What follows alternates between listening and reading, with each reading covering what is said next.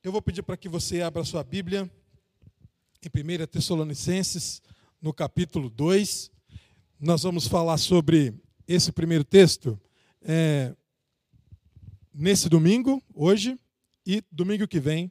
Nós vamos pensar um pouco nisso. Eu gosto de usar o texto bíblico para dizer algo para a comunidade de fé a partir do próprio texto bíblico. Bem, é, 1 Tessalonicenses, capítulo 2, do verso 1 em diante. Você que tem a sua Bíblia, por gentileza, deixa ela aberta. Você que tem o seu celular também, deixa ele aberto. Nós vamos olhar o capítulo 1, depois nós vamos olhar um pouquinho o capítulo 3, mas nós vamos ficar no capítulo 2 de maneira bem é, centrada, tá bom? Bom, irmãos, vocês mesmos sabem que a visita que lhes fizemos não foi inútil. Vocês estão me ouvindo bem? Está tranquilo? Apesar de termos sido maltratados e insultados em Filipos, como vocês sabem, com a ajuda de nosso Deus tivemos coragem de anunciar-lhes o Evangelho de Deus. Em meio a muita luta. 1 Tessalonicenses, capítulo 2, agora o verso 3. Pois nossa exortação não tem origem no erro, nem em motivos impuros, nem temos intenção de enganá-los ao contrário, como homens aprovados por Deus para nos confiar o Evangelho, não falamos para agradar pessoas, mas a Deus, que prova o nosso coração. Vocês bem sabem que nossa palavra nunca foi de bajulação, nem de pretexto para a ganância. Deus é testemunha. Nem buscamos reconhecimento humano, quer de vocês, quer de outros. Embora, como apóstolos de Cristo, pudéssemos ter sido um peso, Fomos bondosos quando estávamos entre vocês como uma mãe que cuida dos próprios filhos. Sentindo assim tanta afeição por vocês, decidimos dar-lhes não somente o evangelho de Deus, mas também a nossa própria vida, porque vocês se tornaram muito amados por nós. Irmãos, certamente vocês se lembram do nosso trabalho esgotante e da nossa fadiga. Trabalhamos noite e dia para não sermos pesados a ninguém enquanto lhes pregávamos o Evangelho de Deus. Tanto vocês como Deus são testemunhas de como nos portamos de maneira santa, justa e irrepreensível entre vocês, os que creem. Pois vocês sabem que tratamos cada um como um pai trata seus filhos, exortando, consolando e dando testemunho para que vocês vivam de maneira digna de Deus, que o chamou para o seu reino e glória. Texto potente, texto fundamental. Por isso eu gostaria de falar nesse primeiro contato com os irmãos, como pastor dessa comunidade querida, sobre o coração do pastor. E vou usar esse domingo e o próximo para falar nesse texto. Em 1 Tessalonicenses. E para falar sobre essa questão do pastor e a relação com a igreja, é muito importante usar um texto bíblico que já está falando sobre o mesmo tema e usar ele para dizer aquilo que eu gostaria de falar para a igreja. E a igreja em Tessalônica é uma ótima igreja. Se você está com a sua Bíblia aberta, o capítulo 1, verso 7, diz assim: ó, Assim tornaram-se modelo para todos os crentes que estão na Macedônia e na Caia. Como se dissesse, vocês tornaram modelo não só para a Zona Leste, mas para a cidade de São Paulo como um todo. Macedônia e a Caia, uma província maior. A igreja era boa, a igreja tinha a sua, o seu, era um modelo para as outras comunidades que estavam em volta. E ela fazia a diferença de uma maneira muito incrível com tudo que ela tinha, principalmente com a questão do amor fraternal. Aquilo que ela mais expressava era o seu amor uns para com os outros. E para Paulo elogiar uma comunidade, para Paulo elogiar uma igreja, é porque haveria motivos para isso. Paulo não fazia ou não daria é, nenhum tipo de expectativa para aqueles irmãos se não houvesse motivos claros para isso. E Paulo amava aquela igreja e sua relação com a igreja era de amizade, era de companheirismo, era de coleguismo, era uma relação próxima que ele tinha estabelecido com aquela igreja. E aí, 1 Tessalonicenses é o primeiro texto do Novo Testamento, o primeiro de todos. Não há nenhum outro antes dele. E é o primeiro de uma viagem missionária que ele sai da igreja de Antioquia e vai fazendo um trajeto, e a primeira comunidade que ele que ele chega é Tessalônica e ali começa o evangelho. Se você tiver depois na sua casa, pode acompanhar em Atos capítulo 17. começa o evangelho ali, e ele faz esse trabalho de amizade, de relacionamento com essas pessoas. Por, aí, por isso que ele lamentou por não poder ficar mais tempo com a comunidade. Você que está com a sua Bíblia aberta, no capítulo 2, no verso 17, ele diz assim: ó, Não, nós, porém, irmãos, privados da companhia de vocês por breve tempo, em pessoa, mas não no coração, esforçamo-nos ainda mais para vê-los pessoalmente, pela saudade que temos de vocês. Gostaria de estar, mas não poderia estar por conta do seu trabalho que ele fazia com outras comunidades de fé. No capítulo 3 aí também, verso 6, ele volta a falar sobre isso. Agora, porém, Timóteo acaba de chegar da parte de vocês, dando-nos boas notícias a respeito da fé e do amor que vocês têm. Ele nos falou que vocês sempre guardam boas recordação de nós, desejando ver-nos assim como nós queremos vê-los. Que relação legal. Ou seja, é uma relação de amizade, de relacionamento, e que depois que ele deixa a comunidade por razões de ministério, ele tem saudade e gostaria de voltar e conhecer aqueles irmãos. Só que o capítulo 2 de 1 Tessalonicenses é um capítulo em que Paulo procura rebater algumas críticas que ele vinha recebendo, como a de que ele estava apenas interessado, por exemplo, no dinheiro dos irmãos. É. Não só essa crítica que ele ficou sabendo, que alguns faziam em relação a ele, mas de outras também. Diziam ainda que a sua pregação não tinha uma direção divina. Olha só, hein? Que não tinha um direcionamento divino. Outros ainda, dentro da comunidade, não eram todos, dizia que ela não tinha tanta autoridade assim. O capítulo 2, então, é um capítulo para que Paulo pudesse explicar a eles não se defender, porque ele vai dizer que ele não deve nada, e a consciência dele estava tranquila em relação a isso. Mas o capítulo 2 é para ele dizer o seguinte: olha, para quem diz que eu estava apenas interessado em recurso financeiro, é sobre isso que quero dizer. E para quem diz que eu estava, que a minha pregação, ou que a pregação do evangelho, ela não tinha direção divina, ela não tinha autoridade de Deus, vou responder dessa forma também. O capítulo 2, então, ele abre o seu coração pastoral para uma comunidade que, dentro dela, havia alguns questionando o seu próprio caminhar. Para uma comunidade que coloca algumas questões para ele, e ele precisa, então, com muito sentimento, traduzir como que o pastor lida com essas questões. E é importante isso. 1 Tessalonicenses capítulo 2, do 4 ao 6, diz assim, ó. Ao contrário, como homens aprovados por Deus para nos confiar o Evangelho, não falamos para agradar pessoas, mas a Deus que prova o nosso coração.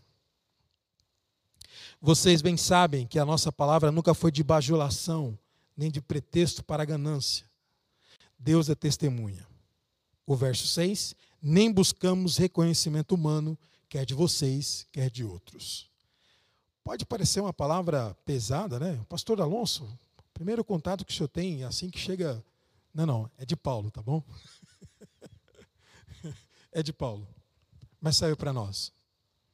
Irmãos, nós precisamos entender algumas coisas que são fundamentais na relação da igreja com o pastor. São fundamentais. No caso de Paulo, mais ainda. Para aquelas pessoas que diziam que a mensagem de Paulo era sem autoridade divina, ele vai responder. De onde é que vem a autoridade divina? De onde é que vem a direção divina do pastor? De onde é que surge? O capítulo 2, o verso 3 diz assim: ó, Pois nossa exortação não tem origem no erro, nem em motivos impuros, nem temos intenção de enganá-los. Não temos. Ele irá dizer que a autoridade dele está baseada no chamado ao ministério no chamado ao ministério. Não nos títulos que ele tinha, ele dominava pelo menos quatro idiomas, era considerado um doutor na lei na sua época, não por a capacidade intelectual que ele tinha, mas no chamado ao ministério. Era essa autoridade que ele tinha. Não era nada daquilo que ele pudesse fazer, mas simplesmente no chamado ao ministério. Por isso que no capítulo 2, no verso 4, ele começa, ao contrário, como homens aprovados por Deus para nos confiar o evangelho. pastor é confiado a ele o evangelho para que ele possa pregar a palavra de Deus para a igreja e para aqueles que pudessem e podem ouvir a mensagem que o pastor tem da parte de Deus. E qual é a autoridade que ele tem? Não está nos seus títulos, na sua formação, na sua capacidade intelectual, embora tenha que ter para pregar o evangelho, mas está na sua vocação para o ministério pastoral. Glória a Deus. Amém. Nada outra coisa, não tem outra coisa a não ser isso. Eu vou fazer isso só para os irmãos entenderem. No capítulo 4 de 1 Coríntios, ele volta a falar disso, porque Corinto era uma igreja extremamente complicada, difícil de lidar. E aí no capítulo 4 ele diz assim: ó, portanto, que todos nós nos considerem, que todos nos considerem como servos de Cristo encarregados dos mistérios de Deus. O que se requer desses encarregados é que sejam fiéis. O pastor é aquele que é encarregado, sim, dos mistérios de Deus. E o que espera dele? Que ele seja fiel a quem? A primeiramente a comunidade de fé? Não. Primeiramente a Deus. Isso é extremamente importante. E para mim é uma beleza. Obrigado, Paulo. Muito obrigado por isso. É uma beleza. Porque a primeira obrigação que o pastor tem é em relação a Deus. A Deus. A sua maneira de lidar com a comunidade é reflexo da sua forma que ele lida com Deus. Aí veio, agora eu vou acertar. Lucas, foi o Lucas que cantou aqui, né? De ouvir Deus, sentir Deus, ele fez a pergunta, né? Aí ele perguntou assim: quem aqui já ouviu Deus? Falou assim: Lucas, eu escuto Deus todo dia. Toda hora. Aí ele falou assim: olha, e a música foi bonita, né? Eu vejo Deus no sorriso do Pedro, eu vejo Deus quando eu vejo a chuva caindo. Todos os momentos. Deus fala com a gente todos os momentos. Mas agora tem uma coisa que Deus fala de maneira assim, bem direta. É pela instrumentalidade do servo ou do pastor através da sua palavra. Se a igreja não consegue entender que o pastor é encarregado por Deus para administrar, para distribuir o mistério de Deus, a igreja tem dificuldade na sua caminhada espiritual. Então, no primeiro momento, o pastor ele não só é refém, como ele é refém, ele tem como escudo a palavra de Deus. Paulo então vai dizer: a autoridade está baseada no chamado ao ministério pastoral. Chamado esse que nos confia a exposição do Evangelho. Do Evangelho. A pregação, então, irmãos, não se dá necessariamente para agradar os ouvintes. Numa cidade como essa, em que há várias, diversas igrejas, de várias tonalidades, de vários tipos, de maneiras diversas, que a pessoa pode escolher, assim como entra no supermercado, escolhe o produto que melhor lhe agrada. Nós temos uma diversidade de mensagens sendo ditas o tempo todo, não só pessoalmente, quando alguém entra num templo, aqui mesmo nessa rua que tem diversas igrejas mas pela internet, redes sociais, enfim. Nós, tam, nós estamos constantemente sendo bombardeados com várias palavras que dizem ser de Deus, que dizem ser da parte de Deus. Agora, o critério é o seguinte: o critério é todas essas palavras, todas essas mensagens têm como objetivo agradar quem está ouvindo? Geralmente é assim. Porque quando nós agradamos quem está nos ouvindo, nós temos público cativo e aquilo dá a nós condições de fazer a nossa pegadas, né, em relação às outras pessoas. O Paulo ele tinha uma questão muito simples. Eu prego o evangelho, a autoridade está baseada no chamado que tem ao ministério, e não necessariamente aquilo que prego vai agradar quem está ouvindo. Por quê? Porque vai ser mal educado? Não, não, não, não. Porque vai ser grosseiro? Não, não. Porque vai ser de maneira assintosa? Não. Porque a palavra e o evangelho, ela toca em algumas coisas da vida das pessoas de uma igreja, que ela pode estar acostumada com aquilo, ou pode ter aprendido de um jeito, e aí vem o evangelho e confronta. Aí vem a palavra e confronta. Aí vem uma percepção que ela não entendia ainda e confronta também, ou consola. Mas, de qualquer forma, não fica do mesmo jeito. Não fica da mesma maneira. Eu tive uma vez que fazer uma assembleia, para vocês terem uma ideia. Que eu usei mais a Bíblia naquela assembleia do que necessariamente a ordem da assembleia. Alguém falou assim, pastor, mas não tem como contrariar aí o que o senhor está falando. Eu falei, por quê, irmão? Porque o senhor está usando a Bíblia. Achei tão interessante essa expressão. O senhor está usando a Bíblia. Eu falei, pois é. Usar a Bíblia para uma comunidade, porque o Evangelho, necessariamente, ele vai confrontar em algumas questões. Ele vai mexer com algumas questões. Só que nós temos clareza, e aí o pastor precisa sim dominar o texto bíblico, ele precisa sim entender de Bíblia. Ele precisa sim entender o que está sendo dito aqui, qual é a dinâmica disso aqui, para ele poder ensinar a comunidade de fé, para ele poder abençoar a comunidade de fé. Isso aqui é Paulo, irmãos. A pregação, então, não se dá necessariamente para agradar os ouvintes. Há pastores que pregam aquilo que o seu auditório quer ouvir, e como seria fácil né, falar de coisas que as pessoas querem ouvir. Isso é bom, claro. Com certeza o Evangelho também faz isso. Mas o Paulo está preocupado com outra coisa. Capítulo 2, verso 6. Mento humano, quer de vocês, quer de outros. Por mais que seja difícil. Não é esse o primeiro objetivo do pastor. Mas no capítulo 2, ainda, no verso 7, ele diz assim: ó, Embora como apóstolos de Cristo pudéssemos ter sido um peso, fomos bondosos quando estávamos entre vocês, como uma mãe que cuida dos próprios filhos. Sentindo assim tanta afeição por vocês, decidimos dar-lhes não somente o evangelho de Deus, mas também a nossa própria vida, porque vocês se tornaram muito amados por nós. É bonito isso. A relação do pastor com a comunidade é uma relação que realmente tem o evangelho como principal objetivo, mas também tem a afeição, tem o carinho, tem o amor, tem a relação. Tem o cuidado tem essa relação de, de mão dupla, de dar e também de receber uma comunidade de fé. Aqui Paulo então abre o seu coração de pastor. Ele está dizendo: foi assim que tratei vocês, e é assim que trato todas as comunidades que têm oportunidade de estar e de fazer parte. Diziam que Paulo só queria dinheiro, falou assim: de jeito nenhum. Não estava preocupado em receber, estava preocupado em dar amor à igreja em dar amor à igreja.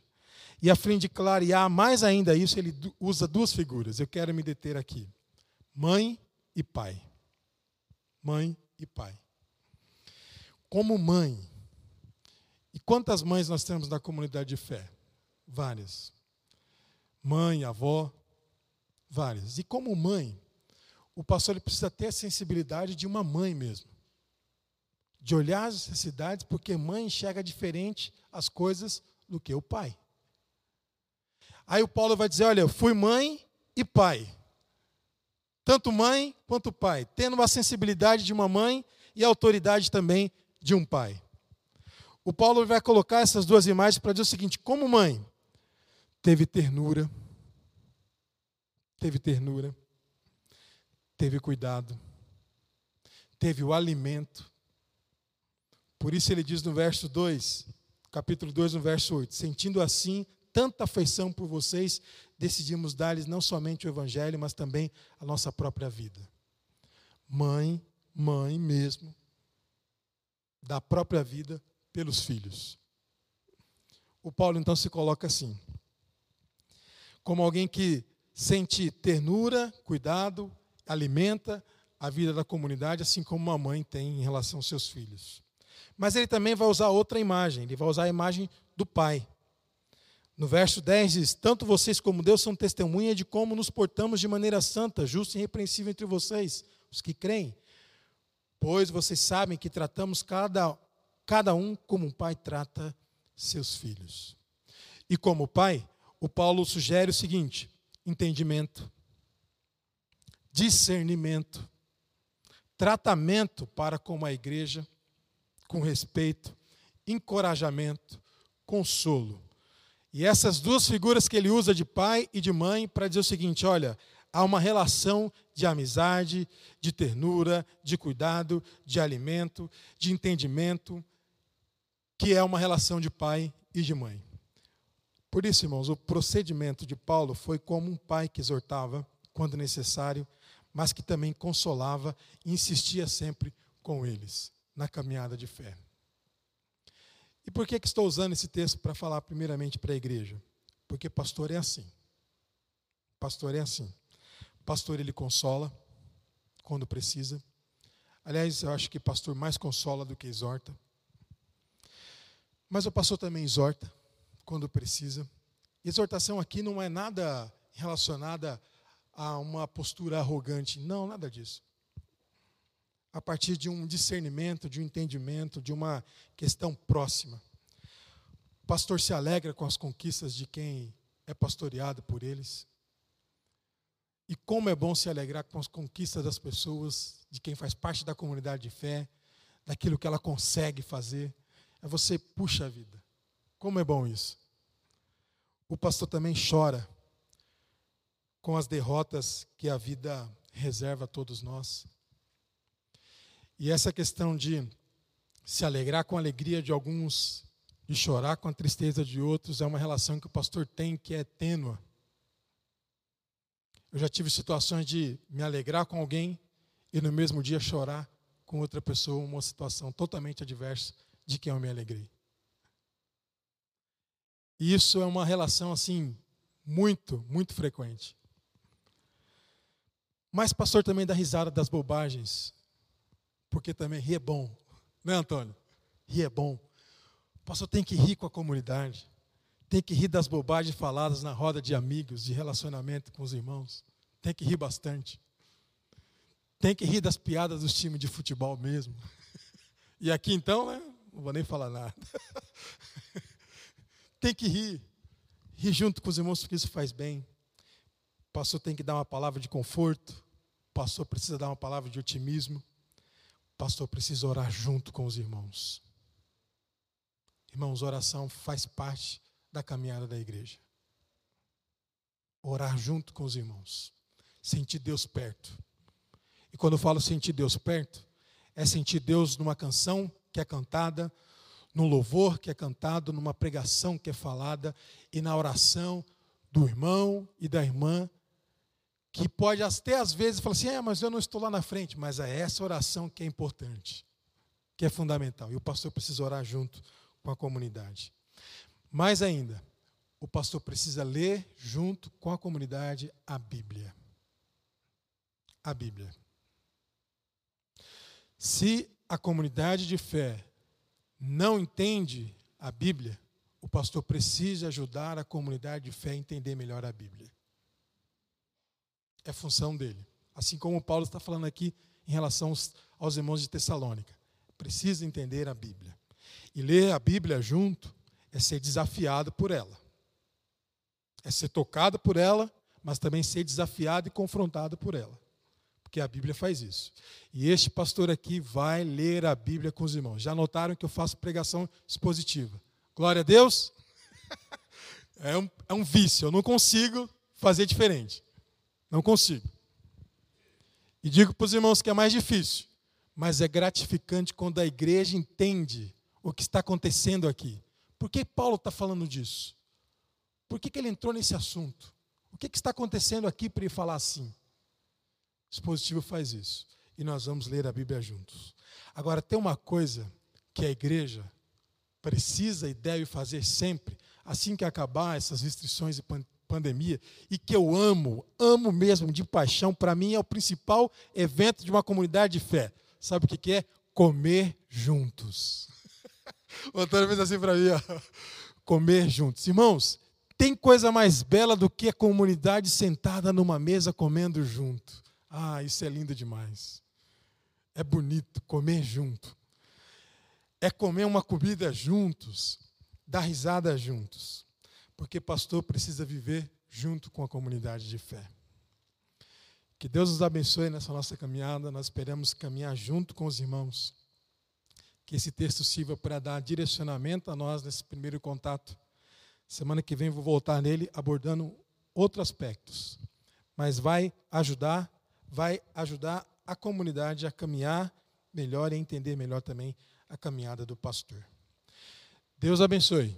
Amém? Muito obrigado pela recepção à nossa família. Obrigado por esse tempo que vamos, que já estamos aqui com os irmãos, pelas, pela sentir a vibração da comunidade, de como que a igreja é, tem valorizado esse tempo com a gente. Obrigado mesmo na, na presença né, e na vida de alguns irmãos que eu mencionei no início da nossa fala. Eu gostaria de orar. Vamos ficar de pé?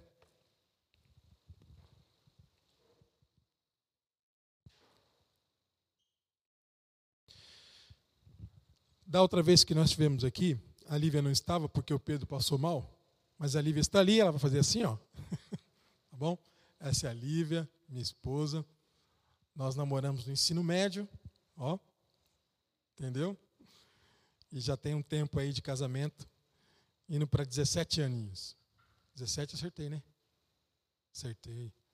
2006? Ah, então tá aí, ó, tá aí no caminho. Então tem sido bênção tem sido alguém que acompanha o ministério da igreja, se envolve naquilo que ela entende que deve ser. Ela tem o espaço dela, o momento dela. E eu não falo, olha, você deve fazer isso, deve, não falo nada. É ela, no tempo dela, no direcionamento dela, que se envolve naquilo que ela entende que é. Então nós queremos agradecer por isso, por esse tempo com os irmãos.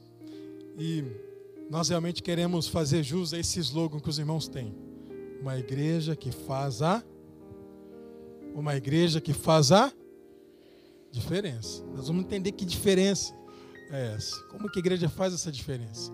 Estou feliz por esse tempo com os irmãos, estou alegre. A nossa decisão de vir para cá foi uma direção de Deus.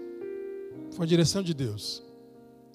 E nós entendemos que quando Deus dá a direção, é claro que nós vamos ter problemas, dificuldades, isso é inevitável.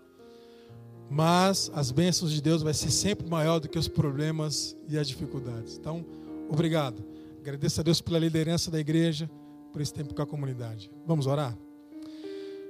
Bondoso Deus, nós queremos te agradecer pela sua bondade. Nós queremos te agradecer porque o Senhor tornou possível sermos corpo de Cristo. Tornou possível sermos igreja através da morte e ressurreição de Jesus. Nós queremos te agradecer pela vida, pela história da primeira igreja batista do Limoeiro. Por ela ter chegado aos seus 41 anos de existência por meio da sua graça. Pelos pastores que passaram por aqui, deixaram seu legado, deixaram sua história, caminharam com a igreja. Nós queremos te agradecer por isso. Nós queremos te agradecer também pela liderança da igreja. Nós queremos agradecer pelo corpo diaconal, pela diretoria administrativa, mas principalmente nós queremos te agradecer pela igreja como um todo, porque ela, PIB do Limoeiro, que existe como comunidade de fé. Obrigado, Senhor. Que esse tempo possa ser um tempo bom para nós, um tempo em que nós vamos ver o seu direcionamento. Então, nos ajude a entender aquilo que foi falado hoje, que o seu Espírito possa completar isso em nosso coração, que o seu Espírito possa nos dizer em outras palavras aquilo que falamos aqui. Nos ajuda a entender isso. E que sejamos e que tenhamos uma relação de pastor e igreja saudável, amigável, acolhedora, cuidadora, legitimada pelo evangelho de Cristo Jesus. É em nome de Cristo que nós oramos, te agradecemos. Amém. Deus abençoe, irmãos.